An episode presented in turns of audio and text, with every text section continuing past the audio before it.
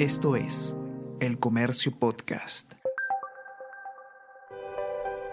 Porque la información veraz es tan importante como el aire que respiras, te presentamos a continuación una serie de entrevistas con fuentes especializadas en medio de la pandemia por COVID-19. Es momento de escuchar solo a los que saben. Mi nombre es Martín Tumay y soy periodista. Gracias por acompañarnos. El Comercio Podcast presenta El Comercio te informa. Hola amigos del comercio, ¿qué tal? Muchísimas gracias por acompañarnos, gracias por estar ahí. Hoy día me acompaña Gerson Collabel, es periodista del comercio, también especializado en ciencia y tecnología. ¿Cómo estás Gerson? Buenos días. Hola, ¿qué tal? Buenos días Martín, espero que todos estén bien hoy. Sí, el primer lunes de la nueva cuarentena, ¿no? Hoy es necesario reafirmar que el contenido que nosotros tenemos en estos momentos es de la mano de prensa especializada, de científicos, de fuentes especializadas en cuanto a ciencia, ¿no? Justamente hoy día vamos a tratar cinco temas, cinco noticias sobre ciencia que es necesario, es importante que las tengamos en cuenta, ¿no? La primera de ellas, Gerson, es una nota tuya que es participar en un ensayo clínico no te garantiza protección contra el coronavirus. Esto a propósito de la lamentable muerte de una participante de los ensayos clínicos de la vacuna de Sinopharm acá en el Perú. ¿Qué nos podrías decir al respecto, Gerson? ¿Qué es lo que te han dicho los especialistas al respecto. Sí, eh, bueno, luego de eh, comunicado esta, eh, esta noticia, nosotros quisimos explicar un poco cuáles eran los verdaderos alcances de una vacuna, de un ensayo clínico de las vacunas que se realizan acá en el país. Y digamos que lo primero que tenemos que, que dejar en claro es que em, en un ensayo clínico no todas las personas reciben, eh, digamos, el producto de investigación, digamos, la vacuna, precisamente. Hay un grupo que recibe el proyecto de vacuna y otro grupo que recibe el placebo. Esto con un objetivo de comparar eh, eh, el resultado de ambos, ¿no? Entonces, esto quiere decir que en el grupo de las personas que reciben placebo, es posible que estas personas desarrollen la enfermedad o incluso por sus comorbilidades y, otras y otras características, lleguen a fallecer en el marco de, este, de, de esta investigación. Lo que no quiere decir que su muerte o el fallecimiento tenga que ver directamente o tenga que ver, sea causado por la vacuna. Eso tiene que quedar claro y luego ya quedó claro con un comunicado eh, de la Universidad Cayetano Heredia que informaba que la persona que lamentablemente falleció eh, había pertenecido a este grupo que recibió el, el placebo. Incluso si la persona hubiera, eh, las personas que reciben eh, la vacuna, hay un porcentaje pequeño de ellas que escapan a la efectividad de las vacunas, porque recordemos que las vacunas no son 100% efectivas.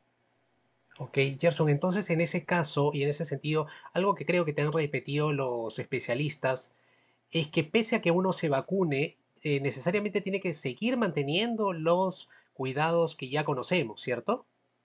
Sí, eh, principalmente porque uno, como mencionaba, porque no, no, todos, no todos van a eh, llegar a estar 100% protegidos. Hay un porcentaje que va a escapar a la, a la eficacia de las vacunas. Y otro elemento es que ese espacio que, que, deja entre, porque las vacunas no son 100% eficaces, ese espacio es llenado por la inmunidad de rebaño alcanzado por las vacunas, pero eso se alcanza cuando más del 70% de la población en general, cuando ya hay una vacunación masiva, llega a vacunarse. Entonces, esto funciona eh, como una muralla de protección comunitaria, pero esto todavía no es alcanzado. En el país todavía no llegamos a, no, no, no hay una vacunación masiva por ejemplo, em, en el caso de la sarampión, hay gente que no tiene la, vacuna, pero está protegida. ¿Por qué? Porque los demás o la mayoría de personas ya tienen las vacunas.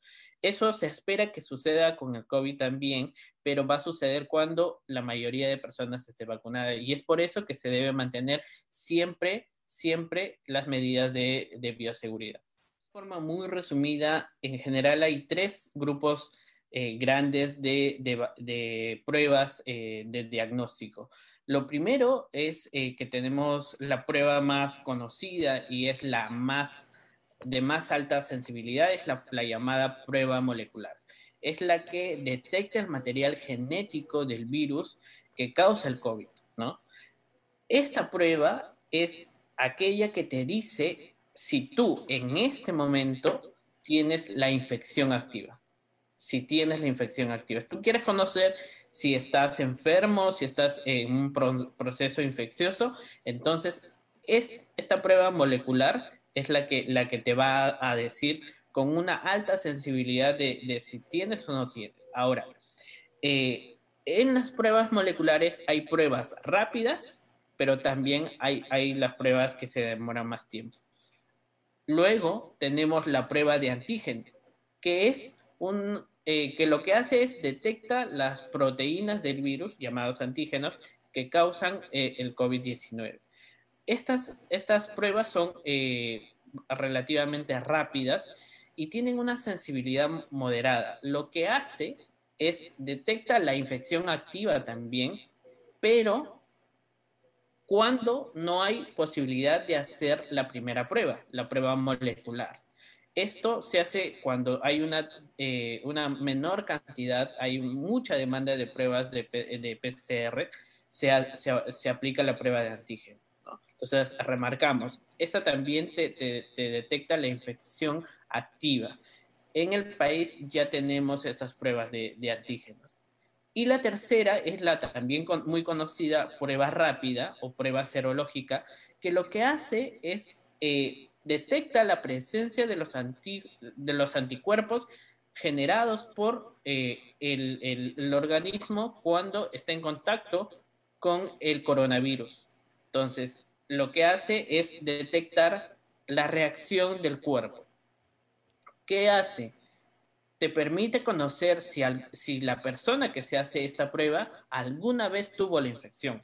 No te dice que tú tienes en este momento la infección. O sea, que en este momento tienes este proceso infeccioso o que estás enfermo.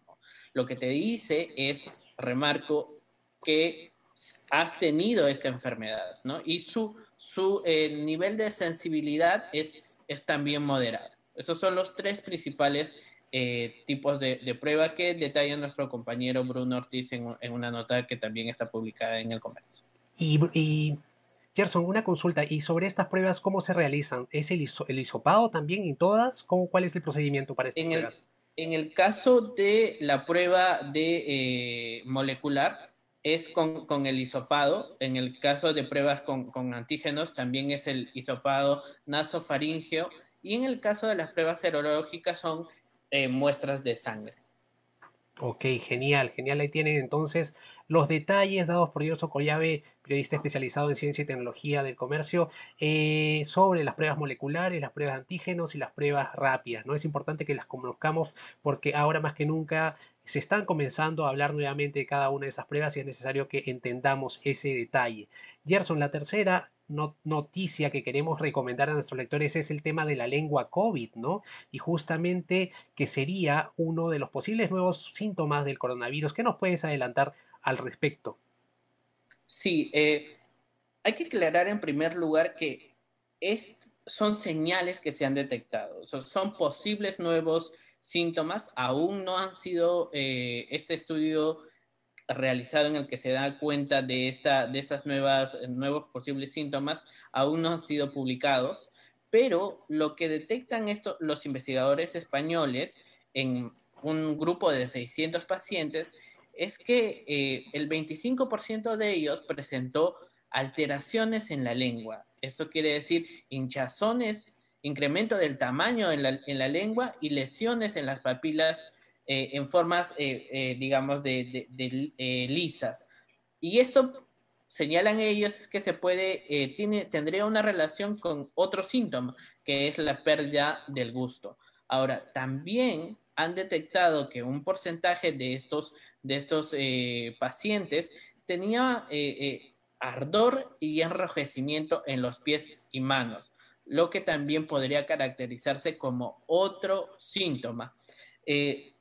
Esto tiene que ser analizado todavía por otros expertos, tiene que ser replicado los resultados y en caso eh, se llegue a comprobar que este en realidad es un síntoma como tal, eh, va a ser recogido por las guías de la Organización Mundial de, la Salud y los Centros de Control de, Enfermedades de, Estados Unidos.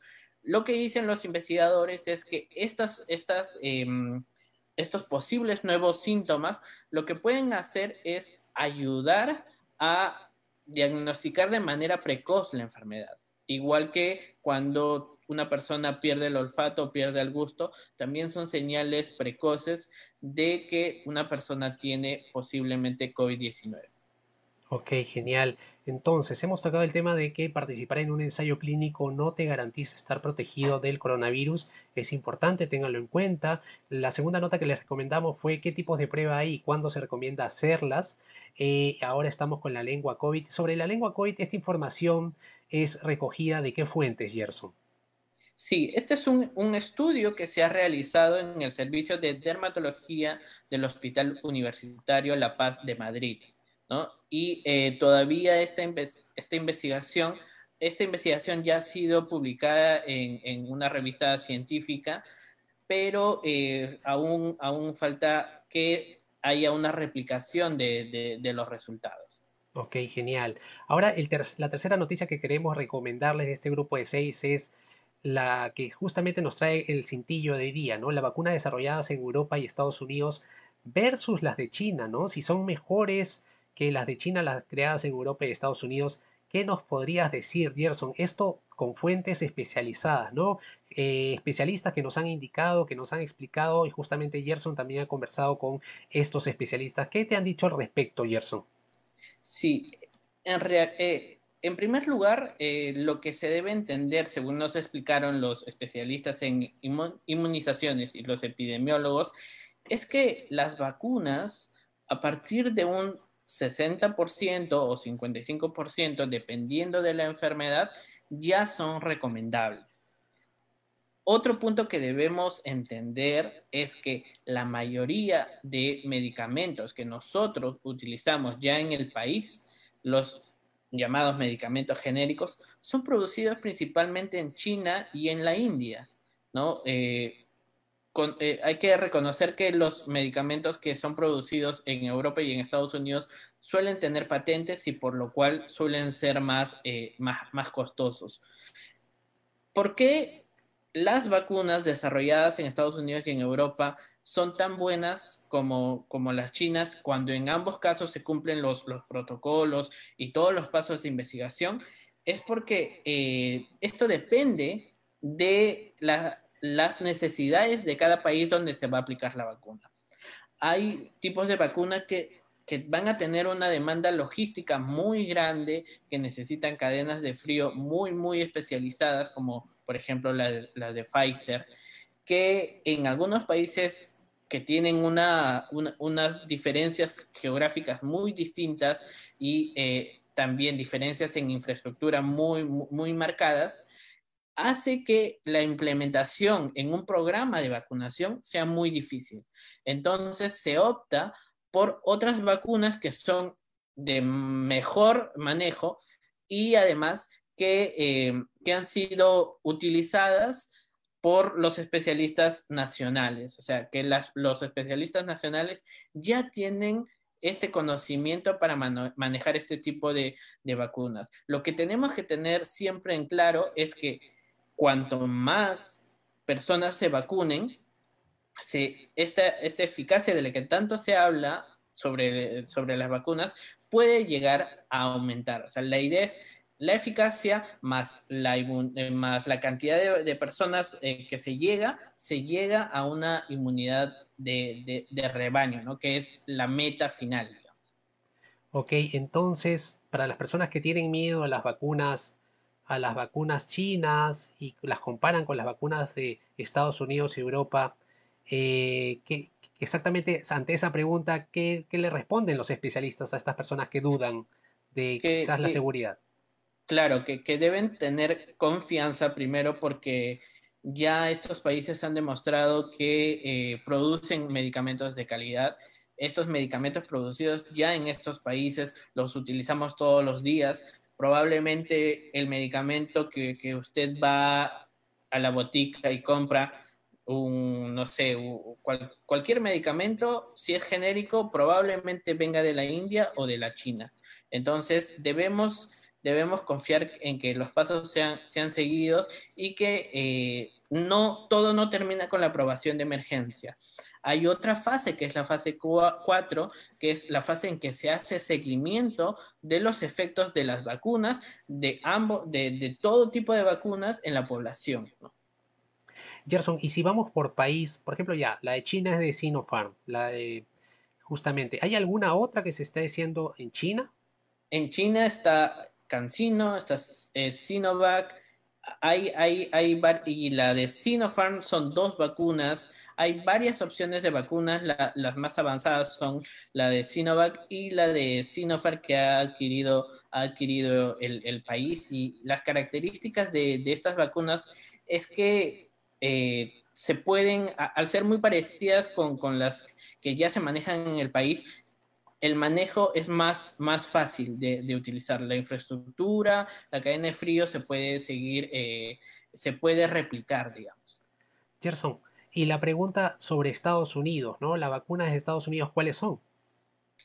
Eh, en, el caso de Estados Unidos está la, vacuna de, Moderna, la vacuna de, de, Pfizer y también la vacuna de, hay otras más, y también la vacuna de Johnson y Johnson.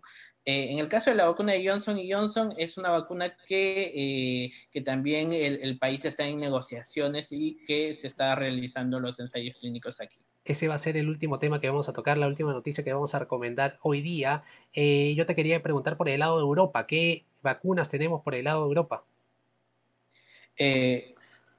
hay, por ejemplo, vacunas de AstraZeneca, que es de la que también el país ha ha adquirido, que es desarrollada con la Universidad de Oxford. Están las vacunas alemanas, eh, Curonovac, que también se va a realizar aquí en, el, país, los ensayos, y eh, digamos que la mayoría de países que son potencias mundiales en desarrollo biotecnológico tienen sus propias alternativas de, eh, vacunas y que están probando tanto esos países como los países de, de la región.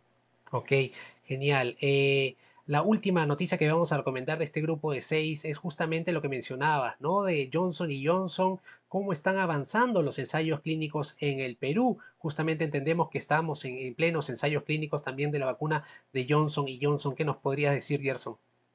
Sí, e, en, el país se, se, está realizando la fase 3 de la investigación del ensayo, el ensayo clínico de la vacuna de Johnson y Johnson que la semana pasada ha comunicado que su eficacia es de 66%, eh, eficacia general, digamos, en promedio, lo que la coloca dentro de los estándares de la Organización Mundial de la, Salud. En el país hay más de 1.700 personas que están participando en estos, en estos ensayos y em, se ha hecho un primer corte de la información. ya se está analizando la información recopilada eh, en, los ensayos clínicos que se realizan en Estados Unidos, en América Latina y en Sudáfrica para eh, aplicar a una autorización de uso de emergencia ante la Administración de Medicamentos y Alimentos de Estados Unidos para que esta vacuna comience a ser utilizada.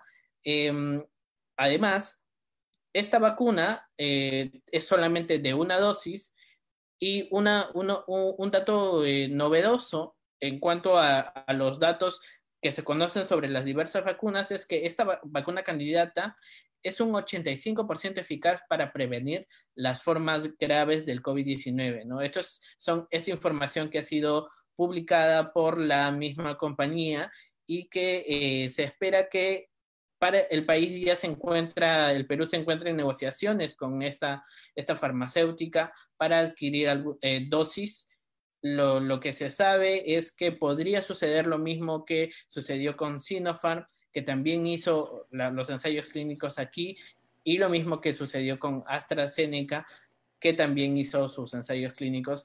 Eh, el plan de, Johnson y Johnson es que, eh, hay, que ellos van a destinar 200 millones para esta parte del mundo, o sea, para los países en, vías de, desarrollo, se espera que se incluya ahí al, Perú. Una pregunta clave que, nos estaba, que se nos estaba yendo, Gerson, es el tema de si me vacuno hoy día mismo, primero de febrero, ya estoy automáticamente protegido contra el coronavirus. ¿Qué nos podrías decir? ¿Qué te han dicho los expertos em, sobre eso? Lo principal, lo que tiene que quedar claro es que no. No, no y no. ¿Por qué? Principalmente porque las vacunas no hacen efecto al instante. Y eso no es un fenómeno eh, de, solo las vacunas de, contra el COVID. En todas las otras eh, vacunas, por ejemplo, la que usamos contra la influenza, contra el neumococo, toma semanas en generar los anticuerpos necesarios para que para entrenar al organismo para combatir a, la enfermedad. En el caso de las vacunas contra el COVID-19, eh, estas hacen efecto o, llegan a su máximo potencial de, de, protección entre tres y cuatro semanas después de aplicada la, primera dosis. La mayoría de ellas tiene dos dosis. Por ejemplo, el nivel máximo de protección en las vacunas de Johnson y Johnson se logró 28 días después de la vacunación de una sola dosis. Y esto varía según, según el, eh, tipo de de, tecnología que se usa en cada una de las vacunas. Los especialistas remarcan que debido a que eh, hay dos dosis, es posible que la persona, mientras está desarrollando los anticuerpos para responder a la enfermedad, si esa persona baja la guardia y deja de, de usar mascarilla, deja la distancia social, deja todas las medidas de seguridad, es posible que se contagie y que desarrolle la enfermedad, incluso una forma grave de, la enfermedad. Entonces, lo que se recomienda es que entre, dosis y dosis y semanas después se siga manteniendo eh, las medidas de seguridad y también se debe seguir manteniendo las medidas de seguridad hasta que la mayoría de personas se lleguen a vacunar. Ok.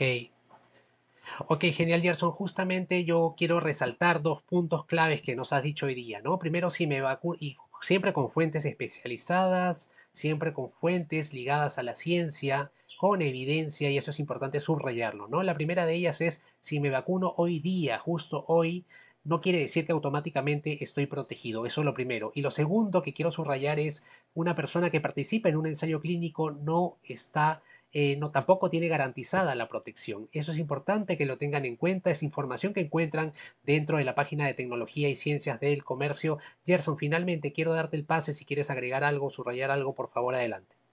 Sí, em, hoy vamos a publicar un, informe sobre los objetivos que tiene la cuarentena. Eh, hay experiencia internacional que muestra que en ese momento, al no tener una cobertura grande de vacunación, al no haber logrado esta inmunidad de rebaño por vacunas, la herramienta más importante que tenemos para evitar más muertes es eh, el, confinamiento estricto, que es lo que está sucediendo aquí. Lo importante es seguir manteniendo las, em, las medidas de, bioseguridad, el uso de mascarilla, el distanciamiento social y la higiene y escuchar a los especialistas. Toda la información que nosotros publicamos en el, comercio, en la sección de ciencia, está basada en estudios científicos y en opinión de los especialistas, los principales especialistas del país y también del extranjero. Muchas gracias por habernos escuchado y ya saben, la buena información es poder. El Comercio Podcast.